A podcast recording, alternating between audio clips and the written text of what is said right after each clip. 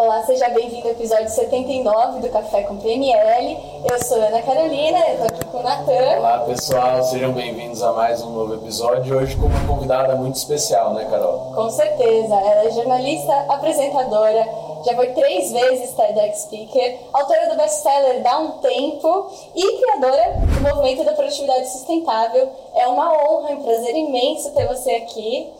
Seja bem-vinda, Isabela. Obrigada, Carol. Obrigada, Natan. Eu que estou feliz com o convite. Café com PNL é tudo de bom, não é? É isso aí. Uma delícia. Os dois, inclusive. O café e a. Não é? É, Isabela, eu li seu livro em 2020, Hum. Dá um Tempo. É um livro que fala sobre como as pessoas lidam com o tempo, como cada um lida com o tempo. É, você acha, o que, que você acha que mudou desde daquela época até agora, levando em consideração tudo que a gente passou, assim? Ou a essência da forma que as pessoas lidam com o tempo continua a mesma? Tá. É assim, Carol. Todos nós, em alguma medida, estamos querendo fazer as pazes com o tempo. Todos nós. Não importa a idade, o contexto de vida, quanto a gente tem na conta, tá todo mundo querendo fazer as pazes com o tempo. Mas querer fazer as pazes com o tempo exige não só vontade, exige conhecimento para gerar autoconhecimento. Então, quando eu quero mais tempo, eu preciso entender o que é que eu estou fazendo para não ter tempo. Só reclamar, ah, o tempo está passando muito rápido, não vai fazer eu ter mais tempo. Só dizer que ah, a internet, as redes sociais é, roubam meu tempo, não vai me devolver tempo. Então, quando nós falamos, quando eu pesquisei ali para escrever o livro, tantas pessoas e tanta história para entender como nós chegamos, esse nosso desafio não é tão atual quanto a gente pensa. Não é de hoje que as pessoas, não é só né, de, de 2000 para cá que as pessoas estão só sentindo falta de tempo. Quando eu faço pesquisas e vejo pessoas 300 anos antes de Cristo reclamando da falta de tempo, né? Aí se fala, opa, então não é a internet que está fazendo isso. Não é tecnologia apenas, não. Nós temos que ter muita coerência para falar sobre isso. Quando você me propõe essa pergunta, eu fico muito feliz porque se você per perguntasse assim, tá faltando tempo na sua vida? Você quer mais tempo? Todo mundo vai dizer sim, tá faltando tempo. Tá, mas o que, que você está fazendo então para ter mais tempo, para fazer as pazes com o tempo? Então, primeira coisa, a gente tem que entender que nós chegamos como estamos pela evolução da tecnologia, da comunicação e dos transportes. Ponto. Que faz a gente se deslocar mais rápido, faz nós acessar, a gente consegue acessar mais coisas ao mesmo tempo. Então, uma coisa é eu reclamar de algo e a outra é buscar informações para entender por que, que aquilo está acontecendo. Só reclamar não vai resolver o problema. Então, quando você me pergunta, é de hoje? Não, não é de hoje. Desde antes de Cristo já tínhamos pessoas reclamando da falta de tempo. No meu livro, inclusive, eu menciono um dramaturgo chamado Plauto, que ele, em uma peça de teatro, ele diz: quem foi que inventou um relógio de sol e que fragmentou meu dia pedacinho a pedacinho? Eu não tenho tempo para nada. Três séculos antes de Cristo. Imagina se tivesse internet naquela época, não? Então, eu preciso ter essas informações para entender que somos nós que precisamos eliminar os excessos para ter o tempo que nós precisamos. Faz sentido, Carol? Faz sentido. É, o que você falou é interessante porque é muito de padrão comportamental, né? Que ou a gente vai herdando de uma cultura do nosso primeiro emprego, que as pessoas agiam de determinada forma, ou dos nossos pais, e a gente vai repetindo Sim. isso, né, com relação à gestão do nosso tempo. É interessante essa parte também. É, até porque quando você fala vamos repetindo os padrões, sim, igual vamos repetindo certas frases insustentáveis. Então, quando você fala, nossa, o tempo está passando muito rápido, aí vem uma outra pessoa e fala, é, o tempo está passando muito rápido, eu não dou conta mais desse tipo de gente. Eu falo, não, para, não está. Então, nós precisamos ter mais responsabilidade com as frases que repetimos, com as ideias que vamos compartilhando, porque você está impactando o tempo inteiro alguém.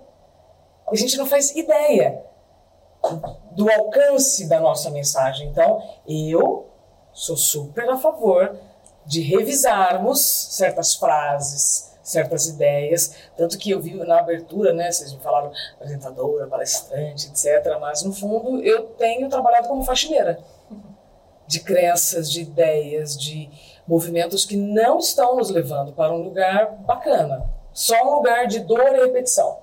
Uhum. É, o chama David Allen, aquele autor do Arte de Fazer Acontecer ele, ele fala alguma coisa a respeito, poxa, não dá para você organizar o que não, o que não faz sentido existir é. na sua rotina, já é. começa por aí. Então, é, é, o que você falou da faxina, é. né? Primeiro você, pera, vamos resolver aqui, é. e aí uma boa dose de autoconhecimento é. ajuda, o que, que, faz sentido para mim.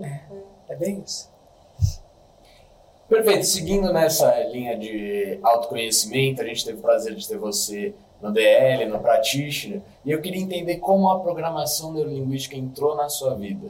Como que foi esse é, que essa ferramenta entrou? Esse chamado, Esse né? chamado, é. convocação. É, para mim, quando uma grande amiga chamada Luciana Mitre é, me disse assim, num belo dia, a gente falando sobre essas questões e tá ruim, não sei o que eu faço e tal, ela disse assim para mim, Isabela, você precisa fazer um curso. Aí eu falei, é? Qual? Ela não posso te falar detalhes liga nesse telefone, marca, vê a próxima data. E assim eu fiz. Liguei no telefone que ela tinha me passado, fiz a minha inscrição e eu entendo que um mês adiante eu consegui participar do DL.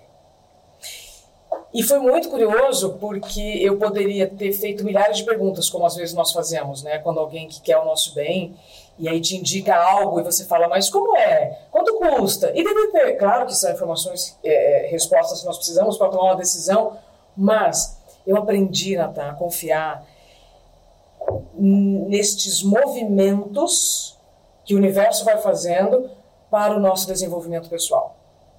O tempo inteiro a gente está recebendo sinais e estímulos. E eu tenho me dedicado muito a filtrar estes sinais e estímulos. Porque senão eu só estou gastando minha energia com estímulos que não vão me levar a lugar nenhum. Então eu prefiro investir tempo e energia nos estímulos que vão me levar ao lugar mais importante que eu descobri com o DL. Eu. Eu mesma. E aí eu fui, participei do DL, foi muito, muito, muito importante. Até hoje eu me lembro do Neil é, falando frases sobre assertividade, sobre humildade, sobre senso de cooperação, sobre responsabilidade humana. E eu fiz o DL faz mais de cinco anos. Nós estamos em 2023, faz mais de cinco anos, e até hoje eu me lembro de experiências em que eu vivi naquele fim de semana e que é, pautam ainda as minhas ações. Né? O pessoal sabe que o Ney é seu pai? Ah, provavelmente não. Não? Então pronto. O Neil, gente, é pai da Carol. Pensa bem. Então, é, o seu pai, até hoje, está comigo em várias situações que eu vivencio e eu me lembro das palavras dele. Então, assim como eu ouvi as palavras dessa minha amiga, eu não ignorei, eu não desconfiei. Não. À medida que você vai se alinhando com o que você precisa, com o propósito, Confia. Aí vem seu pai. Seu pai e toda a equipe né, do DL. E até hoje eu tento levar as ferramentas da PNL no meu dia a dia. E já que eu falo de ferramenta, assim como a gente precisa de uma caixa de ferramenta né, para uma casa, nem sempre eu vou precisar só de martelo, nem sempre eu vou precisar só de furadeira. E para mim a PNL é uma das ferramentas do desenvolvimento humano. Tem momentos em que eu recorro, inclusive, aqui estou aqui com uma apostila quase nada anotada, viu gente? Né? É, para relembrar, porque é prática, né? Quando você para de praticar, você pode esquecer. Então, o DL entrou na minha vida num momento muito importante, que foi o início de uma jornada que não tem fim. O autoconhecimento, para mim, é. Eu sou tarada por autoconhecimento. Então, tudo que me dizem, assim como me disseram, você precisa fazer isso, eu vou fazer. E os resultados são imediatos. Com certeza. É confiar, né? Você tem uma pessoa de confiança é. e, e vai.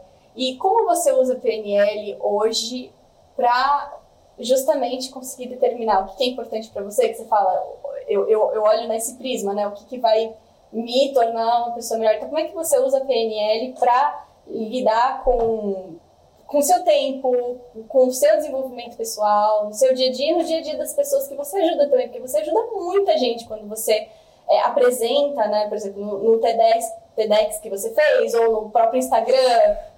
Então, o que, que você consegue usar? Uma das coisas que eu gosto demais da PNL é a linha de raciocínio que nos leva para a origem das coisas. Isso para mim é a principal resposta de qualquer dilema. Do que, que nós estamos falando? Do que, que nós estamos reclamando?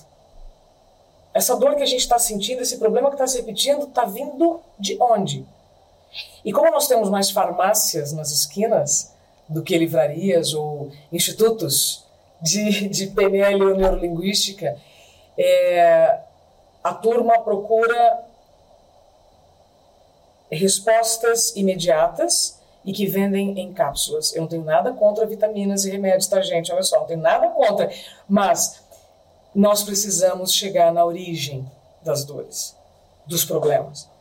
Então não é remédio. Remédio trata, mas não cura. O que cura, para mim, todos os problemas é a PNL.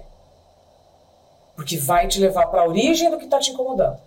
E aí, se você já é adulto o suficiente para lidar com o que você vai descobrir, aí é outra história. Uhum. Faz sentido o que eu estou falando, Faz gente? sentido, perfeito. Então, então, então é... oh, acabei de ver aqui, né? Todo comportamento está ligado a um estado interno. E aí eu, eu renomeei né, o autoconhecimento para turismo interno. Um nome novo, né? Um nome mais, mais fofo para autoconhecimento então, se todo comportamento está ligado a algum estado interno, eu preciso me conhecer. Eu preciso saber o que, que se passa. O que, que me irrita, o que, que me desagrada, o que, que, me, o que é, me decepciona. E entender se eu estou sendo madura ou infantil com isso. Está muito claro? Sim, sim. E assumir a responsabilidade, né? Que nem você mesma comentou. É, é Pode ser que o mundo esteja evoluindo, a tecnologia esteja evoluindo, mas tá, isso, eu não vou poder mudar isso. O que, que eu consigo mudar de qual é a minha responsabilidade para tornar a minha vida é, trazer mais bem-estar para minha vida, trazer mais exato. qualidade de vida para minha vida também. Exato, exato. E isso tem tudo a ver com o gerenciamento do estresse. Esse é, esse, esse é um outro conteúdo que eu venho estudado bastante, que é a principal habilidade que a gente tem que desenvolver. Sabendo do que eu sei, o que eu farei. Então, é a mesma coisa para quem mora em São Paulo reclamar do trânsito. Mas você já sabe que você vai se estressar no trânsito.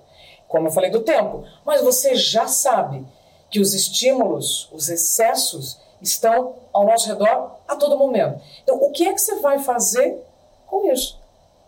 E assumir a sua autorresponsabilidade antes que seja tarde.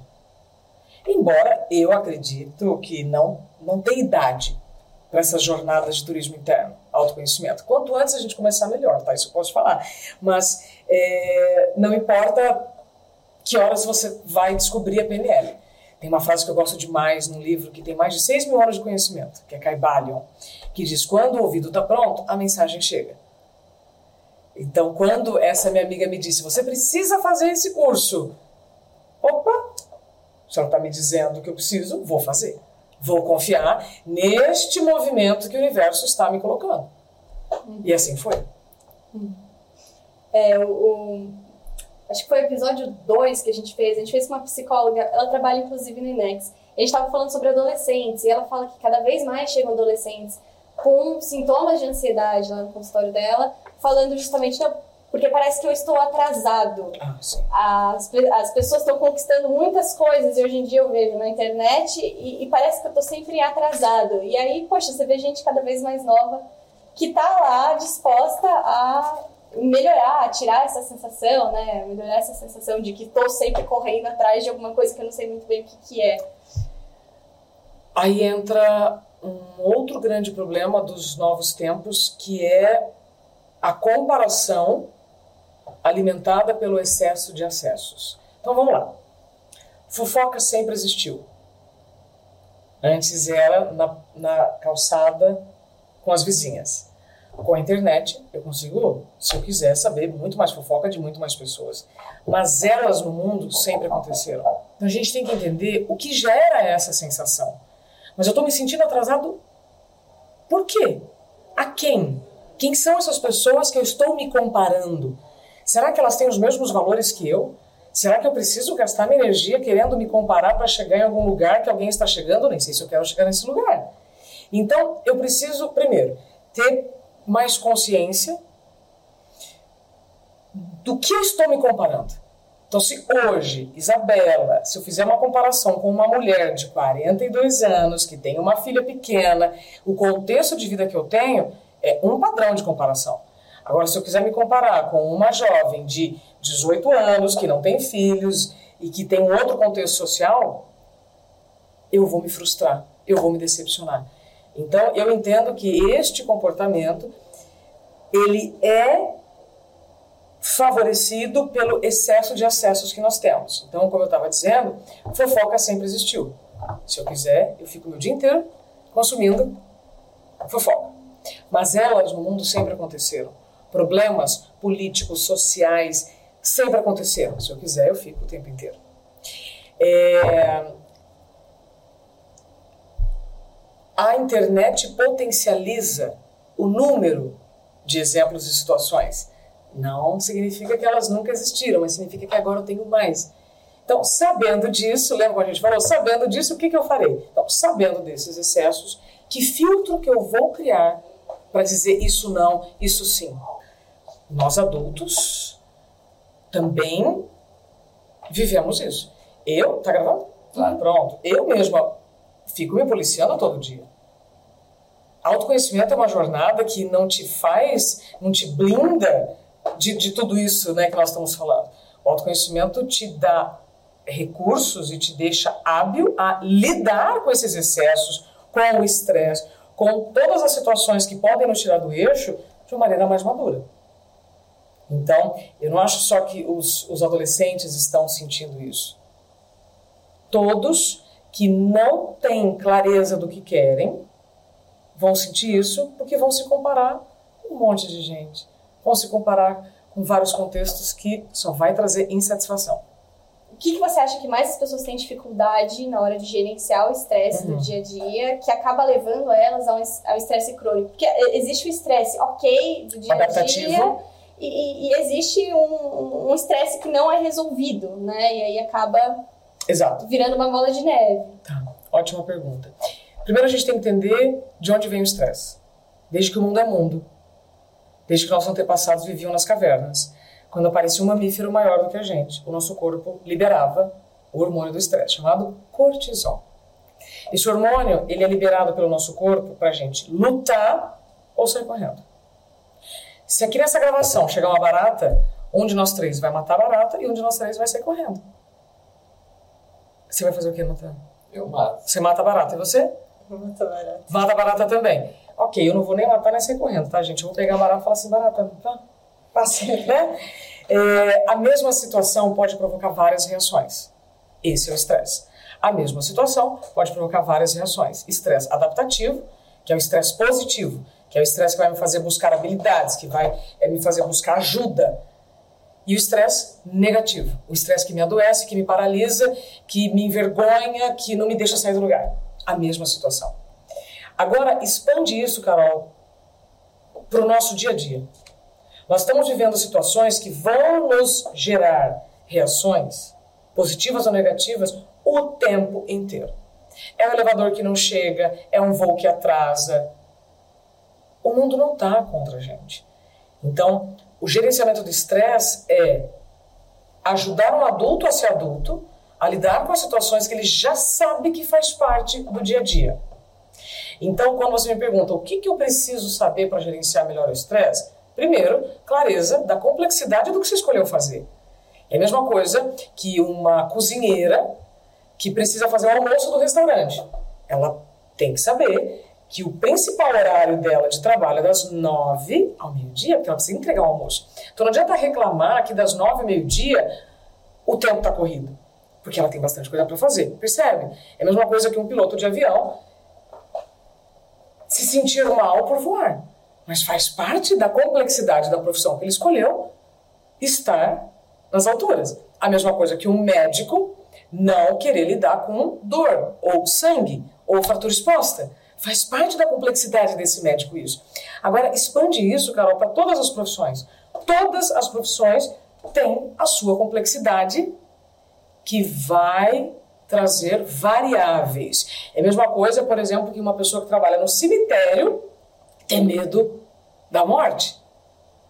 Então, nós precisamos ter mais clareza da complexidade do que a gente escolheu fazer. Senão a gente tem uma visão muito cor-de-rosa da história. É a mesma coisa que alguém, por exemplo, que quer trabalhar na televisão. Ah, eu quero apresentar um jornal. Esta pessoa precisa saber que sentar e apresentar o jornal é a parte mais fácil do rolê. Né? Antes de sentar e apresentar o telejornal, vão ter no mínimo umas 10 horas de trabalho, de apuração, checagem e uma série de variáveis que vão acontecer ao longo do dia.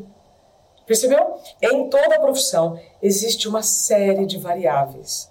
E quanto mais repertório você tem para incluir essas variáveis, melhor você vai lidar com elas. Sim, quanto mais previsível eu consigo tornar esses, essas questões no meu dia a dia, melhor fica, né? O que a Viviane fala do, do conceito de super reserva. Ela fala é, ter mais que o suficiente no seu dia. Ela dá o exemplo da impressora.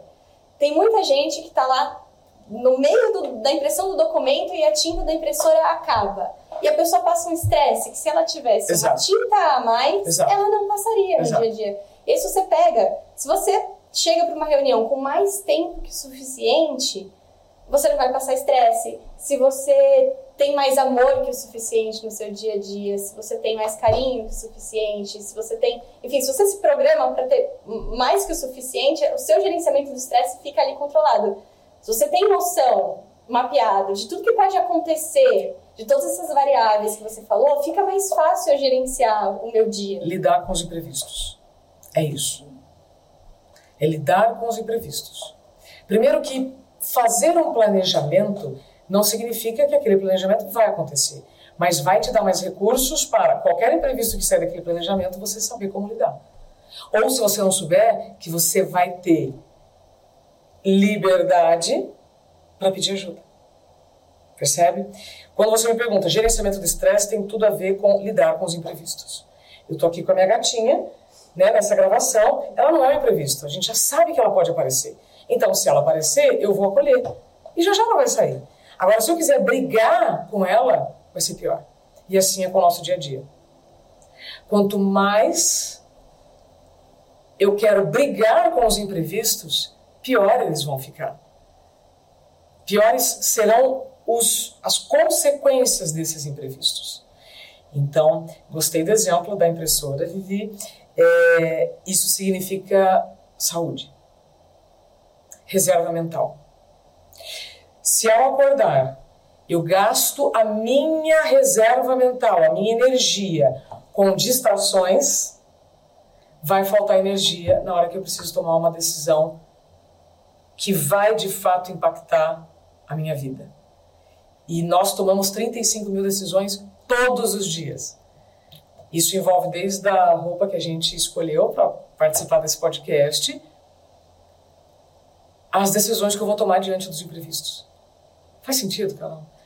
É, esses filtros vão te ajudar a dizer isso sim, isso não. Eu vou investir tempo nisso, ou eu vou gastar energia com isso ou não. Eu vou gastar tinta da impressora para imprimir esse, esse papel? Não, talvez eu não precise imprimir, né? Talvez eu possa só reler o documento, não preciso imprimir. Percebe? Sim, sim. E aí a pessoa vai lidando com isso. É, dentro do ambiente de trabalho, quando a gente fala em produtividade. Primeiro, o que é produtividade sustentável? Como surgiu essa ideia? Tá. A produtividade sustentável é um movimento que eu levo para CNPJ e CPFs falarem a mesma língua. Quando a gente fala de mercado de trabalho, quando a gente está falando de sociedade, parece que nós estamos falando de pessoas e seres né, que não estão falando a mesma língua, mas precisam falar a mesma língua. Então, a produtividade sustentável foi um movimento que eu criei depois de ter vivido um modelo insustentável. Jornalista, trabalhava na principal emissora de TV do Brasil, tive um apagão ao vivo. Esse apagão, depois que eu saí, né, depois do meu expediente, e eu busco ajuda médica, eu recebo o nome desse apagão, síndrome de burnout, que é um esgotamento físico e mental associado a um ambiente que não geriu com sucesso o estresse. Percebe? Como você me perguntou agora há pouco, né? Ah, mas como é que eu faço para gerir o estresse? Porque tem estresse positivo e negativo? Sim. Existem fatores estressores externos e internos. Se eu, como indivíduo, não consigo administrar, gerir o estresse interno nem o externo, cedo ou tarde nós teremos um problema, ou de saúde ou nos relacionamentos. E foi isso que eu vivi. Depois do diagnóstico, em que eu pesquiso muito o que estava acontecendo comigo, acabo contribuindo com a saúde de outras pessoas, porque elas também vinham me pedir ajuda, eu comecei a entender que ou nós encontramos uma maneira para que CNPJ e CPF falem a mesma língua, a gente vai continuar falando e repetindo as mesmas frases, como nós falamos no início né, do programa. Ah, é assim mesmo. Não, não é. Não precisa ser dessa maneira. Pode ser diferente. Aí eu pensei, eu falei, como é que, como é que eu posso dar um nome para isso? E foi então revisitando tudo o que aconteceu comigo que eu chego na palavra produtividade sustentável. Se a gente quer continuar fazendo o que a gente ama, sem adoecer e sem ter prejuízos pelo caminho, eu preciso estabelecer um novo estilo de vida, que é como uma nova língua. Eu preciso treinar todos os dias. Então, produtividade sustentável não é uma sala, vamos criar uma sala da produtividade sustentável. Não, é mentalidade. É treino diário. É observação e vigilância constante. Eu, como indivíduo, o que eu posso fazer para preservar a minha saúde e preservar o meu ambiente, porque eu afeto o meu ambiente também. Acho tão curioso quando as pessoas falam assim, ai, porque o ambiente é tóxico. Legal, e os seus comportamentos? São saudáveis? O que, que você está fazendo também para contribuir para a sua saúde ou para as pessoas que estão ao seu redor? Percebe? Então, a produtividade sustentável foi um movimento que eu criei em 2020 e eu tenho tido resultados extraordinários, tanto pelo lado do indivíduo, do CPF, quanto do CNPJ. Aí eu entro com segurança psicológica. Segurança psicológica é um movimento criado pela professora Amy Edmondson, de Harvard, autora de um livro essencial para qualquer pessoa que esteja liderando uma casa, uma empresa, um empreendimento, em que eu consigo estabelecer um ambiente em que as pessoas não têm medo de se manifestar. E com essas manifestações eu posso ter acesso não só aos problemas, à origem dos problemas, mas às soluções também.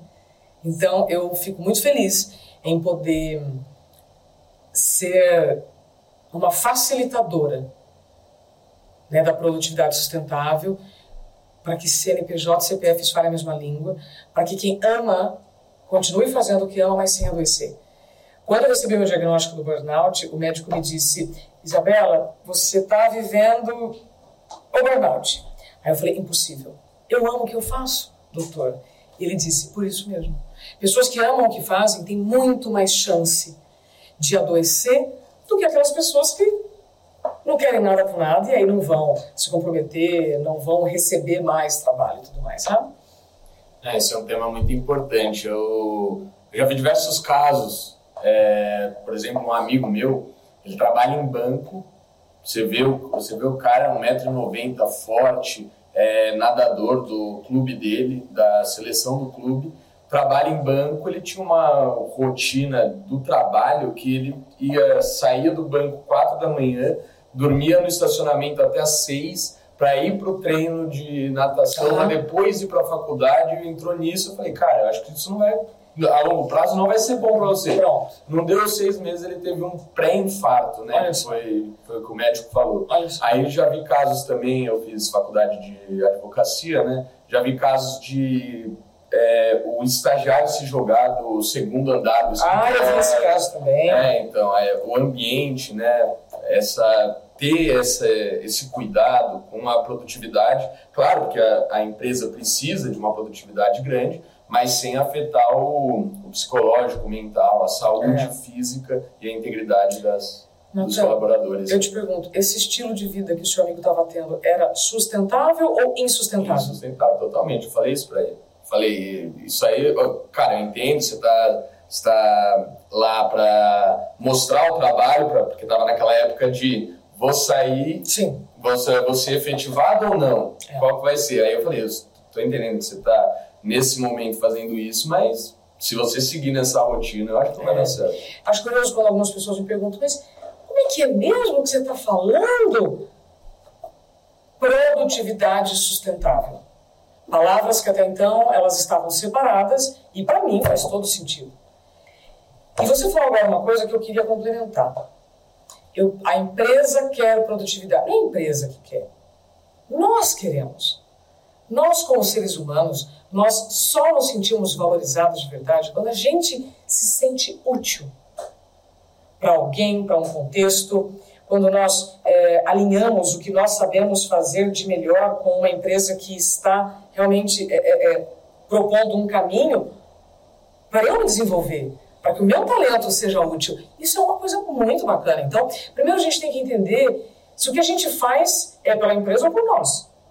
Primeiro tem que ser para você. É você com você primeiro. Depois para a empresa. Eu lembro quando eu trabalhava no jornalismo, muitas pessoas falavam, ah, eu vou fazer isso pela empresa. Não, você que fazer isso por você. Você fazendo por você, você vai ter os resultados que você almeja. E quando você inverte essa ordem, você também está colocando o reconhecimento nas mãos das pessoas erradas. Então, primeiro é você com você, depois você com o trabalho. Agora, achar que um estilo de vida insustentável não trará resultados, consequências, essa é uma grande ilusão. Então, quando a gente tem 20 e poucos anos, realmente, nossa, eu me lembro, é, eu tinha três trabalhos, fazia faculdade, dormia muito pouco, mas o meu metabolismo era diferente, as minhas condições físicas eram diferentes. Quando eu começo aos 30 e poucos anos trabalhar à noite, tentar dormir durante o dia, aí meu corpo já entrou em estresse. E aí, quando você fala, esse meu amigo teve um princípio de infarto, não é? É, o médico comprei, infarto. É, não chegou do nada. O burnout não chega do nada. Os problemas de saúde não chegam do nada. Nada vem do nada. O seu corpo está te enviando sinais o tempo inteiro. Agora, se você vai ter humildade para perceber esses sinais e sintomas, aí é você com você. É, o, o- bem que você falou, humildade. Eu já ia falar exatamente sobre isso. É a gente não achar que a gente é maior. Ah, eu tenho controle sobre isso. Eu tô, tô tendo um monte de problema de saúde. Não, mas é, quando eu, quando eu quiser, eu resolvo. Mentalmente eu tô bem, mas na verdade Não. não tá, né? Não. O seu corpo vai se manifestar depois que a sua mente já tiver bem necessitada, vou usar essa palavra. Né? Então, tem, tem pessoas que acham que é o inverso.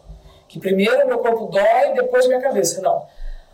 Você já sabe que você está sobrecarregando a sua mente, não está fazendo nada, está acreditando em ilusão, aí o corpo vai se manifestar. Então, as dores físicas são mensageiras de dores invisíveis que você já negligenciou. E a gente é tão inteligente, né, quando a gente vê o ponteiro da reserva chegar para abastecer, quando você vê o ponteiro da reserva, você para e abastece. Mas muitos de nós, e eu já fiz isso, já vi o ponteiro chegar lá na reserva e pensei assim, não precisa abastecer não, dá para chegar. Fiquei no meio do caminho, né, já tive que empurrar o carro na 23, viu gente? É uma avenida bem movimentada aqui de São Paulo. E nós também tivemos um caso bem triste, o piloto do avião da Lamia, que estava levando a delegação da Chapecoense, também, por excesso de confiança, disse: não precisa abastecer, não dá para chegar. Não chegou. Então, é, o burnout, infarto, qualquer problema de saúde ou nos relacionamentos não começa do nada. Você está lidando de alguma maneira com os sinais. Se você está encarando esses sinais com maturidade, é uma decisão individual. Como. Ah, vamos lá, eu tenho uma dúvida. Isso, Eu tenho uma tá bem. dúvida. Só uma? Que pena, tem um... É, várias, mas ao mesmo tempo, vamos lá, é o seguinte. Digamos então que eu tô dentro de uma empresa que tem uma cultura que as pessoas diriam que é tóxica, vai, que te telefonam 10 horas da noite para resolver um problema. Você já passou por coisa bem pior que eu tô falando, telefonar 10 horas da noite é pouco, mas vamos lá. E aí, a cultura é construída por várias pessoas, né? Não é uma pessoa só, não é o líder que vai determinar a cultura, todas as outras pessoas também que, que trabalham lá determinam a cultura. Como é que eu, como indivíduo, tenho força para influenciar as outras pessoas ao meu redor a ter clareza do que, que a gente está fazendo aqui, né? É. Tá, ótima pergunta. Então, primeira coisa, cultura a gente muda a longo prazo. Só que eu, como indivíduo, não posso esperar uma cultura mudar para tomar alguma atitude. Então, eu, indivíduo, curto prazo. Cultura, longo prazo. Eu, como indivíduo, consigo mudar a cultura da empresa? Sozinho, não. Você pode inspirar, você pode influenciar outras pessoas, mas em uma empresa, a mudança começa da liderança para os liderados. Não existe outro caminho. Então, o liderado pode até influenciar o líder, mas a mudança que todos nós queremos e precisamos é de cima para baixo. Então, reciclar as ideias da liderança é o meu papel, inclusive. Hoje é o que eu faço. Reciclar as ideias da liderança para uma gestão, para a sustentabilidade dos negócios, para que isso seja palpável. Tá? Agora vamos lá. Eu não sou líder. Eu não consegui influenciar ninguém. O que, que eu faço? Eu preciso ser responsável com a minha saúde. Aí entra desenvolvimento de filtros, que nós falamos, que vem com o autoconhecimento, com o turismo interno. E a PNL é uma ferramenta fundamental. Por quê? Chega um momento em que você vai cansar de estar numa empresa que não fala mais a sua língua. Aí o que você tem que fazer? Mudar de empresa, mudar de negócio, mudar de carreira. A mudança ela vai ter que acontecer. Então, se eu reconheço que esse ambiente não é mais para mim, e eu trabalho isso muito com a atualização de identidade. Quando nós entramos numa empresa, nós temos um sonho, aquela empresa tem um projeto, mas com o tempo o mercado muda, os negócios mudam, de repente a empresa já mudou o business, mas eu ajustei o que eu quero fazer com o que a empresa está me oferecendo para fazer, então eu preciso, de novo, papo de adulto. Eu combino com essa empresa, eu preciso sair dela. E de repente você precisa sair dela. Percebeu? Então, Recapitulando, cultura muda a médio e longo prazo, indivíduo curto prazo. Enquanto ficar reclamando do ambiente das pessoas, nada vai mudar. Eu, ajustando a minha agenda, me incluindo na própria agenda, tendo autorresponsabilidade, buscando as ferramentas que eu puder, aí eu começo a me cuidar. Eu, com a minha saúde mental preservada, consigo tomar boas decisões. Sim. E aí você vai ter coragem, ou o nome que você quiser dar, para buscar uma habilidade nova, um conhecimento novo e mudar ou de empresa ou de carreira. É, e eu sinto assim, quanto mais clareza você tem, aí você ganha com autoconhecimento de qual que é o seu propósito ali, o que você realmente gosta de fazer, fica muito mais fácil você ter essa coragem que você falou de buscar. Porque eu já tenho muito certo na minha cabeça o que, que eu quero, quais são os meus objetivos ali, e aí eu consigo tomar essa decisão sem sofrer também, não quero. Então, essa. Olha, eu me descobri cada vez mais, entendo que hoje em dia não é por, por esse caminho, por essa empresa que eu quero seguir, e eu vou sofrer muito menos para falar vou seguir para outro caminho. É, é. E aí, depois disso, a turma vem e fala assim: ah, não, mas eu tenho boletos para pagar, eu tenho filho na escola. Sim, eu sei de todos os desafios. Crachá você pode ter vários. Carreira você pode ter várias, mas vida é uma só. E muitas pessoas, e eu me incluo nessas pessoas, né, eu vivi isso, nós evitamos tomar uma decisão uma para mudar, com medo do que pode acontecer, e aí depois você adoece e vai ter que tomar decisão, vai ter que mudar doente. Então é melhor cuidar da saúde enquanto nós temos saúde. Né? Olha a Michelle aí participando desse podcast, que coisa linda. Aqui, apareceu escutando. Bom, muitíssimo obrigada pelo nosso papo, foi incrível. É, palavras finais? Palavras finais, onde o pessoal é, te encontra é. na rede social, tudo. é, como eu estou no Instagram, é a rede que eu tenho mais é, proximidade, né? E eu consigo trocar aí boas ideias. O meu livro, Dá um Tempo, Como Encontrar Limite em Um Sem Limites, está disponível em qualquer é, plataforma de vendas ou livraria, está na terceira edição. E nos cursos do INEX.